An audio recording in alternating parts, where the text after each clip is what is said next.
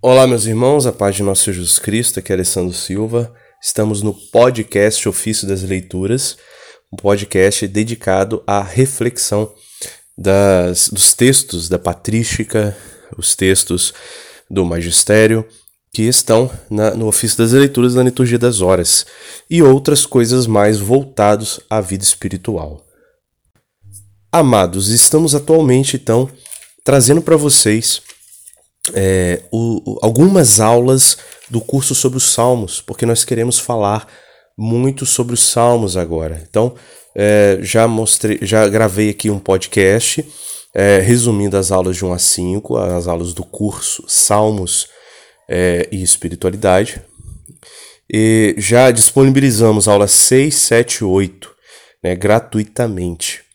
Uh, então, meus irmãos, na aula 9 lá do nosso curso, nós fizemos reflexões e comentários do que os santos padres deixaram de comentários sobre os salmos. Quais padres da igreja deixaram, né? Quais salmos comentaram, uma, um resuminho sobre o que nós temos da literatura patrística sobre os salmos, né? Os principais, de Orígenes a Santo Efrem, né?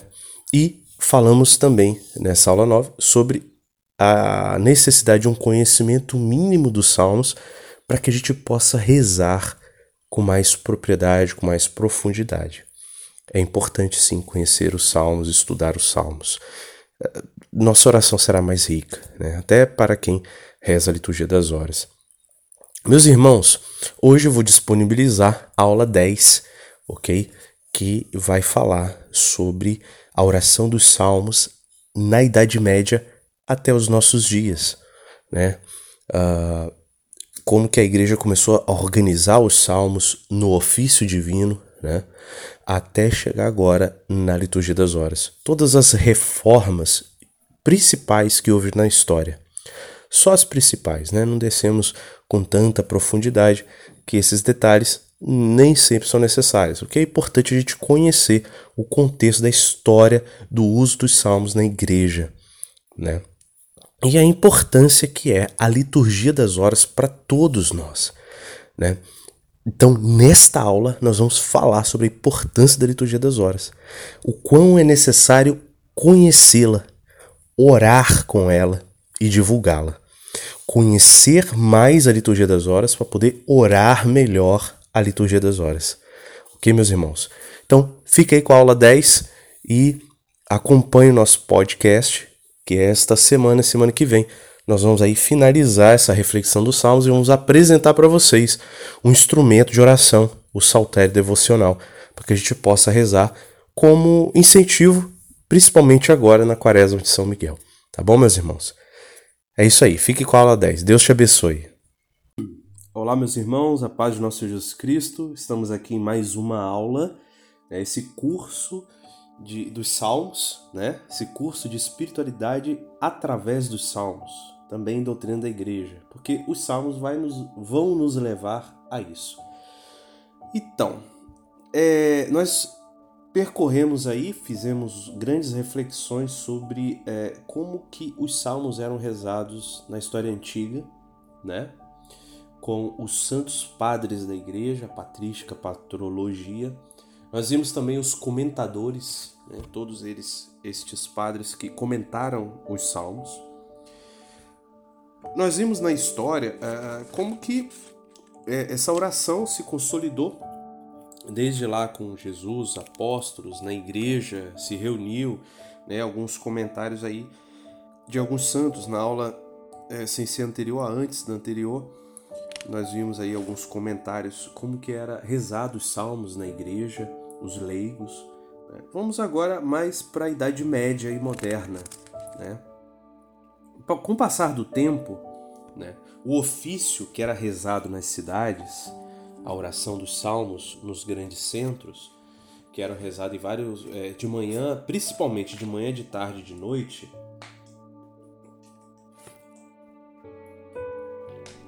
essa, essa oração dos ofícios foi entrando em declínio, né? Foi foi entrando em declínio, menos pessoas iam estavam rezando, foi diminuindo o acesso e no mosteiro os monges aumentaram, a frequência aumentou, né? Então a oração do ofício, né, do, do, com o salmo, se consolidou de forma firme e forte nos mosteiros, né? Então o modo monástico de rezar foi predominante na igreja. A liturgia das horas, então, os salmos, né, com o tempo vai se tornando cada vez mais a oração de grupos exclusivos, né, de padres e de ordens religiosas. Entre os séculos 6 e 15, os santos padres nos testemunham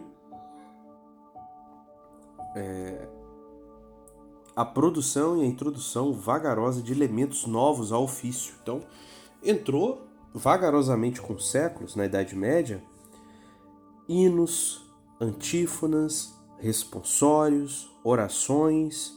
Né? Foi, foi se anexando aos salmos vários elementos e de forma até excessiva, né? e sem uma uniformidade. Né? Não era algo definido pela igreja, pelo Papa, mas foi se, foi se anexando aos beneditinos, os carmelitas, foi se e, e nem só nas ordens, mas no local colocava, em outra província, em outra cidade, em outro país se colocava de outra forma. Não havia uma uniformidade. Né? Então desenvolveu-se assim diversos ofícios nas igrejas do Ocidente e do Oriente. E também com o crescimento das heresias, né? É, houve várias heresias em vários pontos, em várias épocas da igreja, a igreja sentiu a necessidade de selecionar o material que era usado na liturgia, porque também foi introduzido é, textos e hinos que não condiziam com a doutrina da igreja. Né? Então a igreja se forçou a organizar a coisa. Vamos organizar isso aqui porque estão bagunçando o coreto. Então aí começou então o movimento de uniformidade na celebração do ofício divino, né? E aí a igreja então começa a organizar a coisa. O ofício que se tornará único em todo o Ocidente nasce da junção do ofício celebrado na Igreja de Roma com o ofício conforme a regra beneditina. Então, nós temos um marco é, a ordem que mais guardou o ofício aí né, foi a ordem beneditina, São Bento. Então a regra de São Bento ela é muito rígida. Nós temos outras regras, São Pacômio, né? Mas é, que eu me lembre não temos é, é, é, movimentos que seguem a regra de São Pacômio, salvo eu esteja mal informado. Mas enfim, um dos, um, das, um dos métodos mais antigos né, mais rígidos e, e, e que hoje se preserva né, nos mosteiros é a regra beneditina. Né. Claro que nós temos aí outras, outros modos de outros, outros ciclos, outras com outras outras eh, movimentos e instituições e são vários, né? Mas não são tão antigos como a regra de São Bento. E a igreja também, a igreja foi organizando até para a oração dos sacerdotes e dos bispos. Então a igreja pega a ideia de São Bento, né, adequa a, a ideia que já existia na igreja de Roma e então define um ofício é, na época. O saltério, no início, era recitado integralmente toda semana. Então, no decurso de uma semana, se rezava os 150 salmos. Esse era o saltério desde o início, né? desde o início lá com os monges na Idade Antiga, na Idade Média. Né? Com o passar do tempo, é, houve uma sobrecarga na quantidade de elementos introduzidos no ofício. Então lembram? Eles colocaram antífonas demais, hinos demais, for, foram sobrecarregando o ofício chegou ao ponto de precisar de sete livros, sete volumes, né? Fora a Bíblia, para poder se recitar o ofício. Então o cara tinha que carregar oito livros para poder rezar o ofício. Aí ficou inviável para missionários, né, padres missionários, carregar oito livros na, na mochila para poder rezar o ofício divino.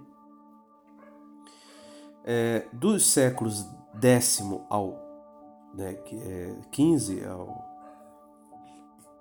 quinquagésimo, introduziu-se mudanças para reduzir o ofício, devido à impossibilidade dos missionários, como eu falei.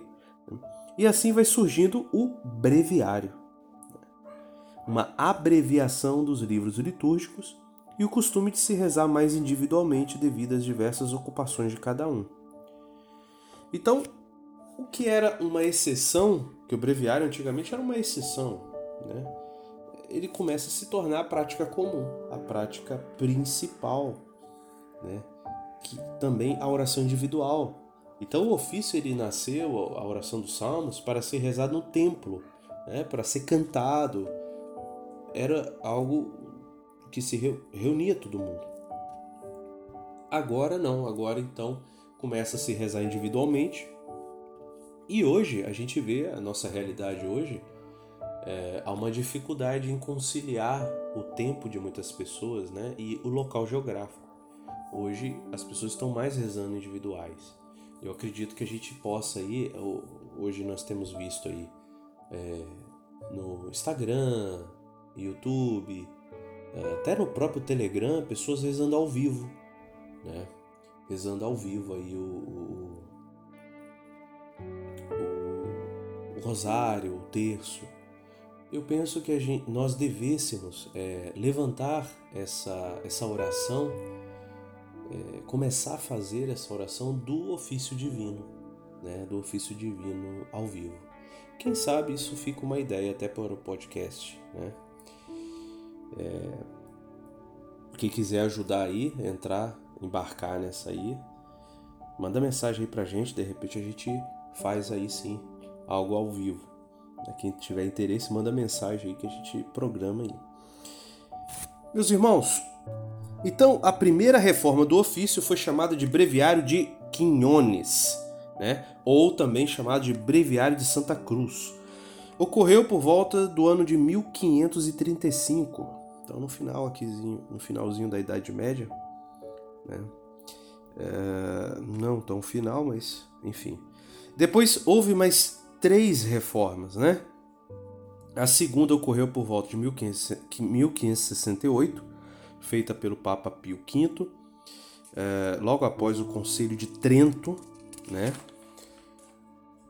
É, onde vira obrigatório para os eclesiásticos. Então, é aqui em 1568 é que se torna obrigatório aos padres rezar o ofício.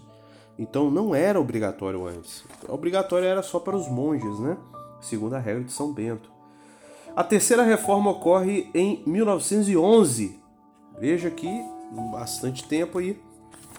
1911 com o Breviário de São Pio X, que foi um marco histórico pelas mudanças implementadas, mas algumas outras mudanças planejadas foram frustradas devido à morte repentina do Papa e à Primeira Guerra Mundial, que interromperam os trabalhos de reformulação.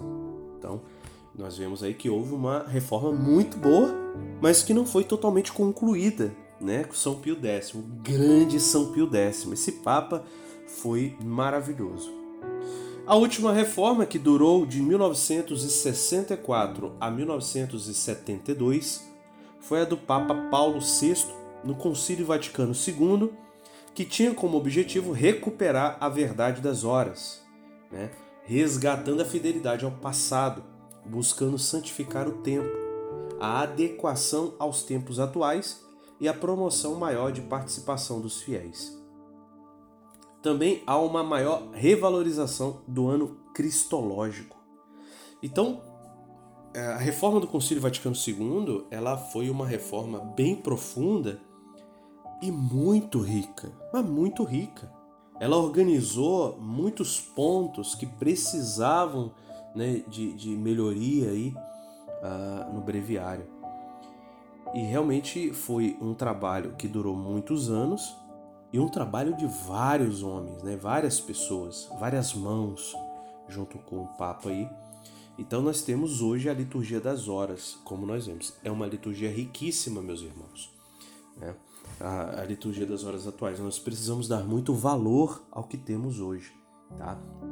Sem desmerecer, tem pessoas que gostam de rezar o breviário de São Pio X, tem pessoas que preferem o, o, os breviários mais antigos, e tem pessoas que preferem é, rezar o ofício monástico de São Bento. Sem, nenhum problema, nenhum problema, meus irmãos. Eu acho que a gente não tem que ter é, é, ficar falando mal porque o negócio é antigo. Tudo é doutri, tudo é riqueza da tradição e da vivência dos santos. Eu acho que nós temos que respeitar, né? É, respeitar. É, eu já vi irmãos falar mal do, do, dos breviários antigos e irmãos né, da, da, da tradição, mais, a, é, mais apegados à tradição, falar mal do, do da liturgia das horas atuais, por causa do Concílio Vaticano II, que ele não gosta muito. Meus irmãos, todo, todas as versões foram feitas por homens de Deus, homens de Deus e tem sua riqueza. Então, é, veja, eu, eu penso da seguinte forma: é uma devoção. E qualquer devoção é válida. Você hoje chegar e rezar é, um terço ou rezar dois terços, quem vai brigar com você, né? Você vai rezar o, o, o mistério doloroso hoje. Ah, mas você quer rezar um mistério glorioso? Enfim, eu acho que a gente precisa valorizar as riquezas da igreja. Tem o seu valor. Todos têm o seu valor e tem seus pontos que o outro é mais valoroso que o outro num ponto e vice-versa. Veja que, mas vamos à reforma do Concílio Vaticano II. Ele organizou os salmos em quatro semanas. Esse foi um dos diferenciais. Nós temos os breviários até então para serem rezados 150 salmos em uma semana.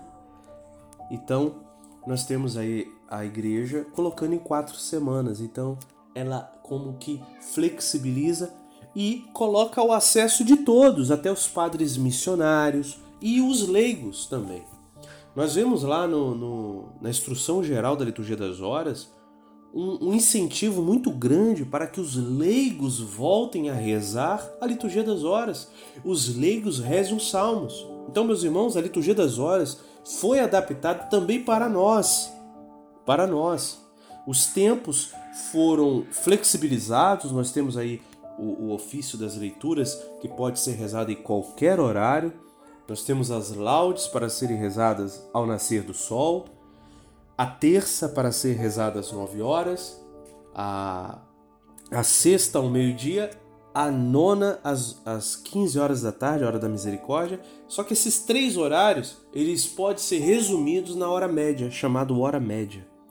Então nós temos aí os três que pode ser rezado numa hora só. E justamente o concílio colocou os mesmos salmos. Então você pode rezar num horário só. Fica muito fácil pro leigo. Você reza de manhã a laudes. Na hora do almoço você tira um tempinho, reza ali a hora média. E à tarde, ao final do dia, as vésperas. Né? Há completas para você ir dormir. E o ofício das leituras é um estudo mais aprofundado aí. É, aí você tem que adquirir outros livros você pode rezar em qualquer horário do dia. Meus irmãos, hoje a liturgia das horas pode ser facilmente rezada, rezada por nós. Então eu convido vocês a fazerem isso, né? A rezarem, é, sim, conhecerem. E eu quero no podcast Ofício das Leituras fazer vários programas incentivando isso. E aqui nós vamos também fazer, de repente, quem sabe, aulas, né? Para a gente aprender aí uh, incentivar vocês a rezarem a liturgia das horas. E também o breviário monástico, ok? É, eu rezei a liturgia das horas aí há alguns anos. Agora eu estou fazendo uma experiência desde a quaresma com a, o, o ofício monástico, o diurnal monástico. Estou vivendo uma experiência maravilhosa e quem sabe a gente faz aí algum, uh, uns áudios de aula ensinando mesmo a rezar. Tá bom, meus irmãos? Fica aí o convite, se vocês quiserem deixar comentários aí, o que, que vocês acham disso. e quem topa, né? Mas vamos continuar essa aula aqui. E aqui diz, né? O concílio convida os leigos a beberem da liturgia das horas como fonte abundante de espiritualidade cristã. E aí a gente cita aqui o documento Sacrosanto Concilium, no número 100, né, da, da, do Concílio Vaticano II, que diz assim: Recomenda-se aos leigos que recitem o ofício divino, quer juntamente com os sacerdotes, quer uns com os outros, ou mesmo particularmente. Olha que legal isso aí.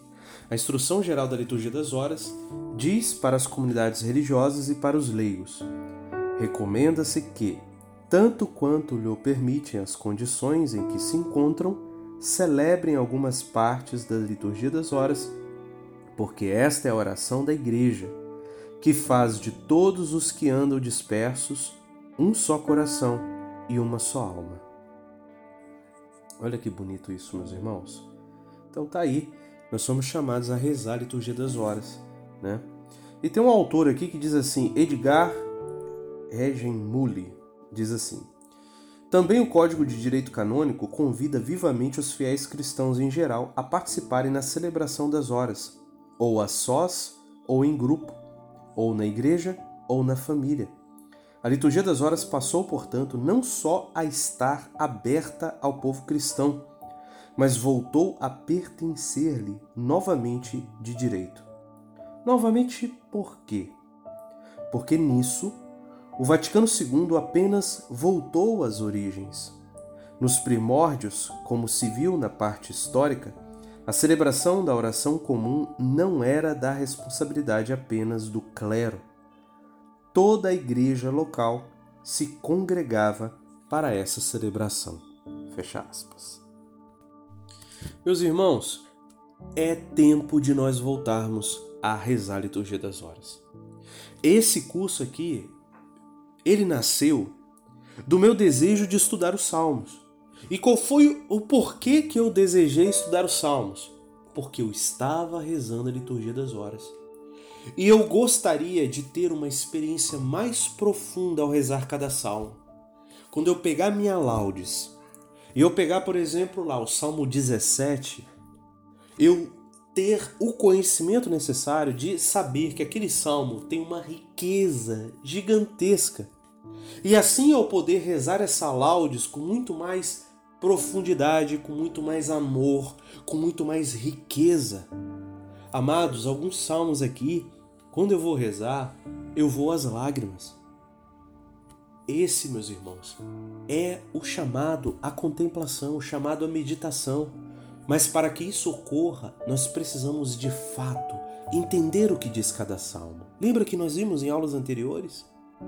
Que para que nós possamos rezar com mais riqueza e propriedade, precisamos conhecer os salmos, ter familiaridade,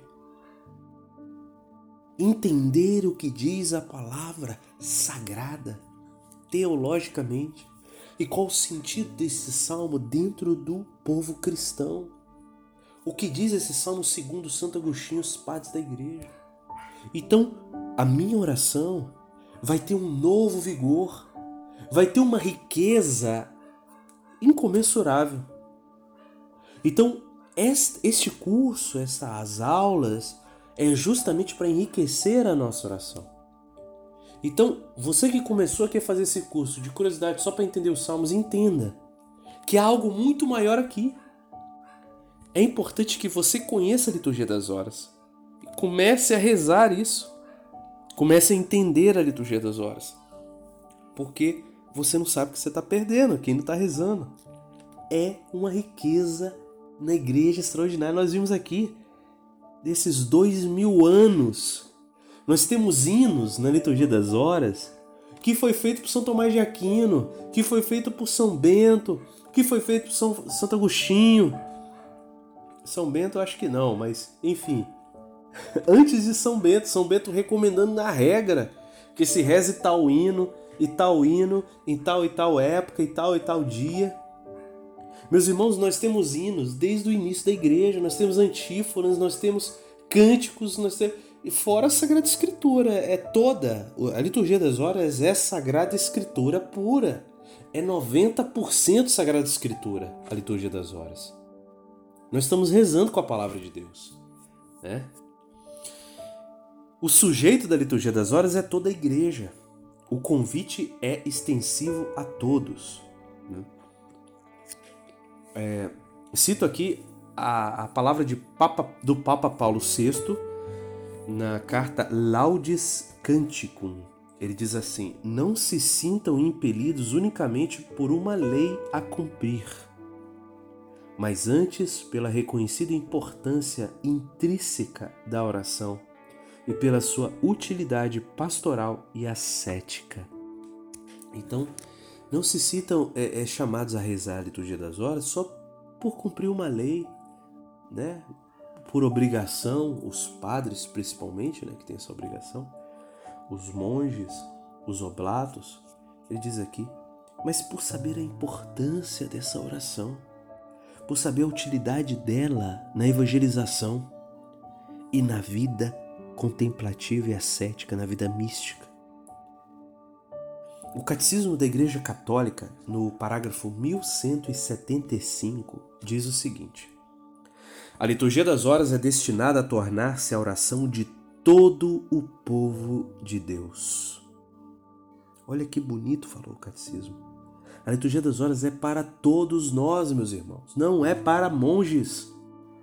A liturgia das horas é para todos os leigos, todos os padres, todos os monges, todos nós. Assumamos essa riqueza milenar que a Santa Igreja nos deixou. A Igreja dos Apóstolos, a Igreja Escolástica, a Igreja dos Mártires, a Igreja dos Profetas, a Igreja né, das Virgens, a Igreja dos Doutores da Igreja, enfim, a igreja dos santos, a igreja dos monges, a igreja dos leigos, a igreja dos casais, a igreja de todos nós. É uma riqueza milenar. Assumamos. Continua o catecismo. Nela, né, na liturgia das horas, o próprio Cristo continua a exercer sua função sacerdotal por meio de sua igreja Cada um participa dela segundo o seu lugar próprio na igreja e segundo as circunstâncias de sua vida.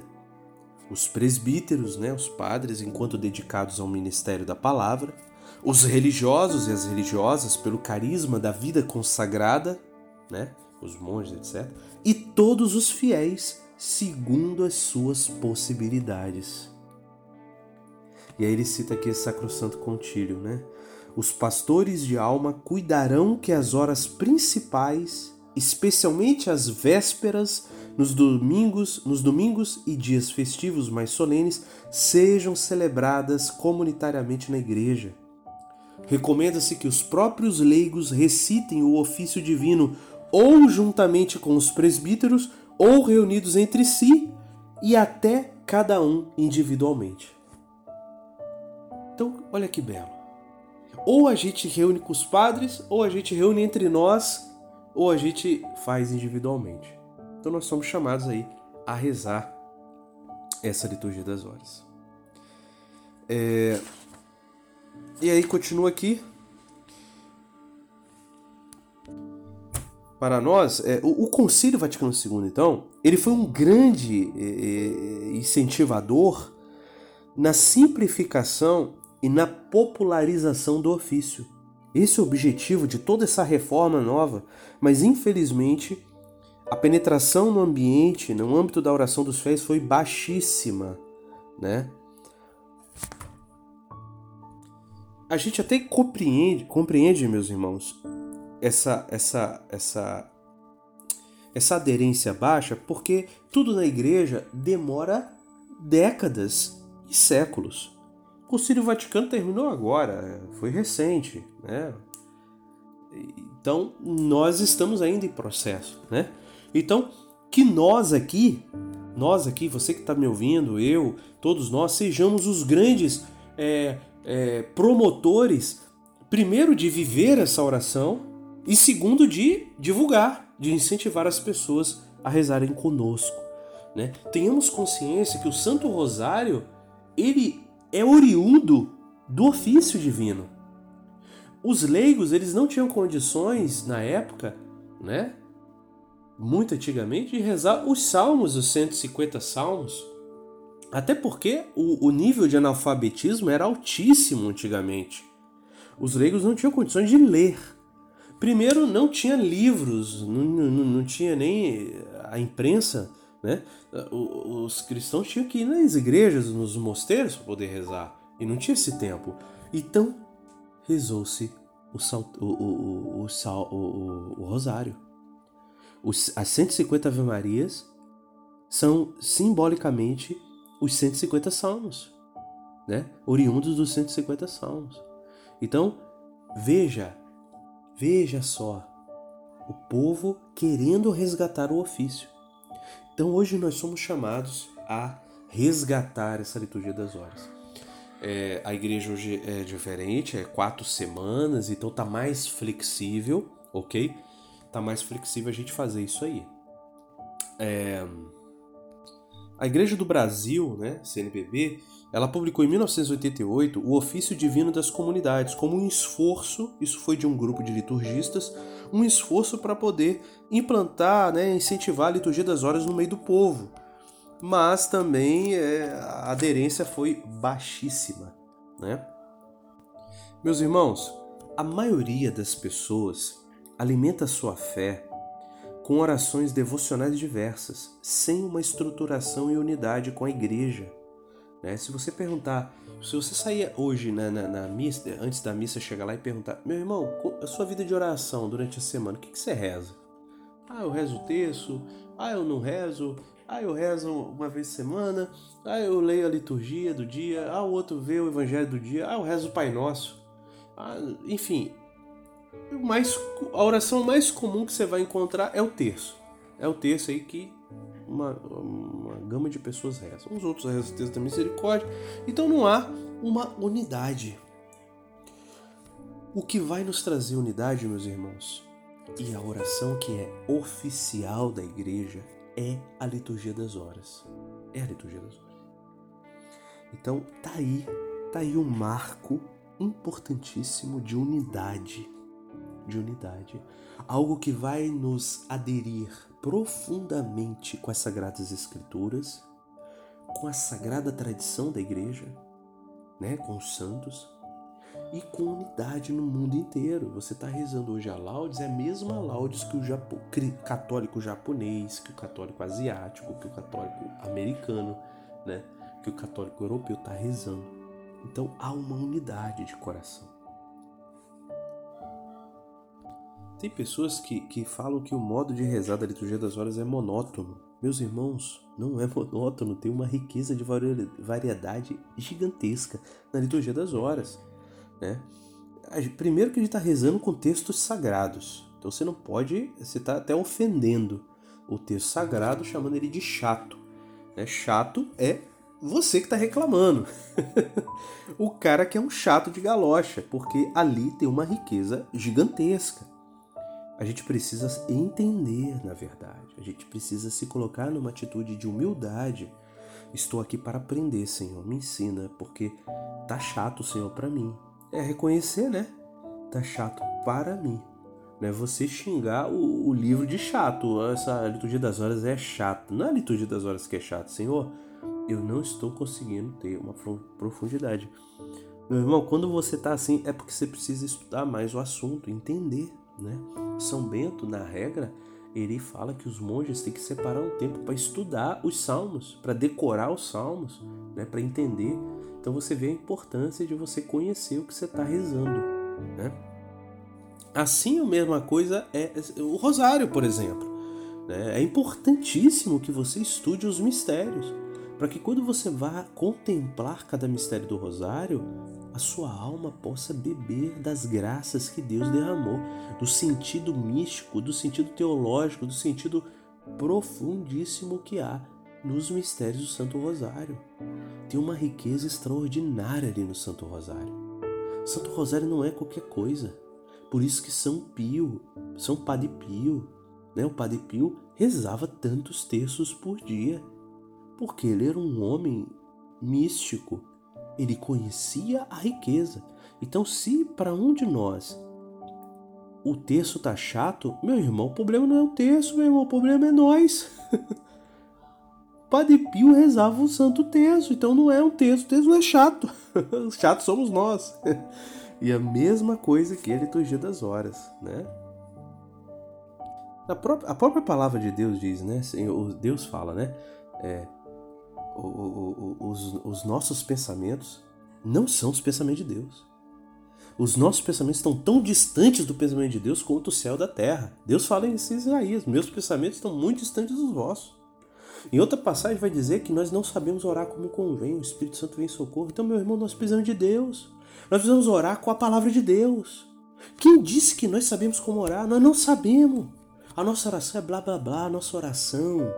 A nossa oração é cheia de egoísmo. A nossa oração é cheia de prepotência. A nossa oração da nossa cabecinha é cheia de inveja, é cheia de, de, de, de, de desejo, de, de, luxúria. É, é, a nossa oração é muito falha, muito fraca.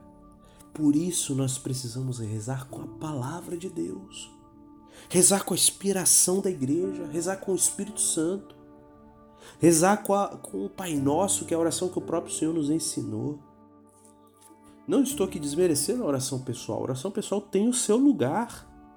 Mas veja, a liturgia das horas, ela é mais importante do que a sua oração pessoal. Isso é fato. Isso é fato.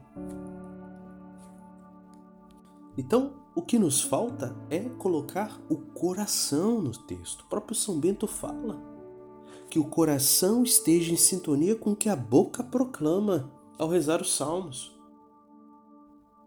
Então, quando a gente se dispersa na oração, não é culpa da palavra de Deus, nem da liturgia das horas, nem do texto, é da nossa indisciplina.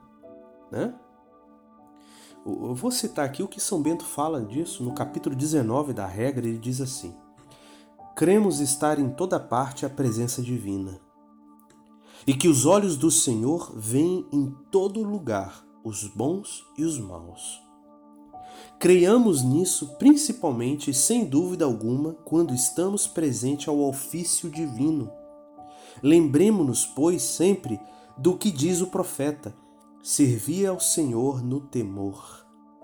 Salmo 2:11.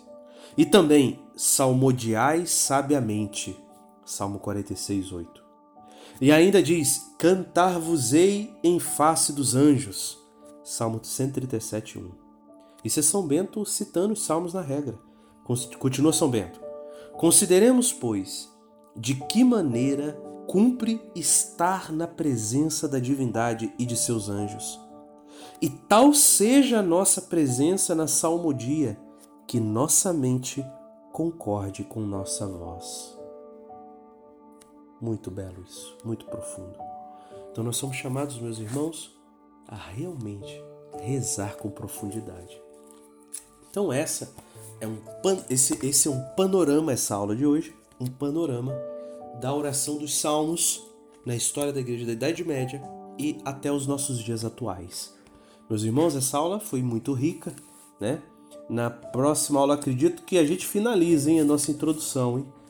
E aí a gente vai começar aí no Salmo primeiro.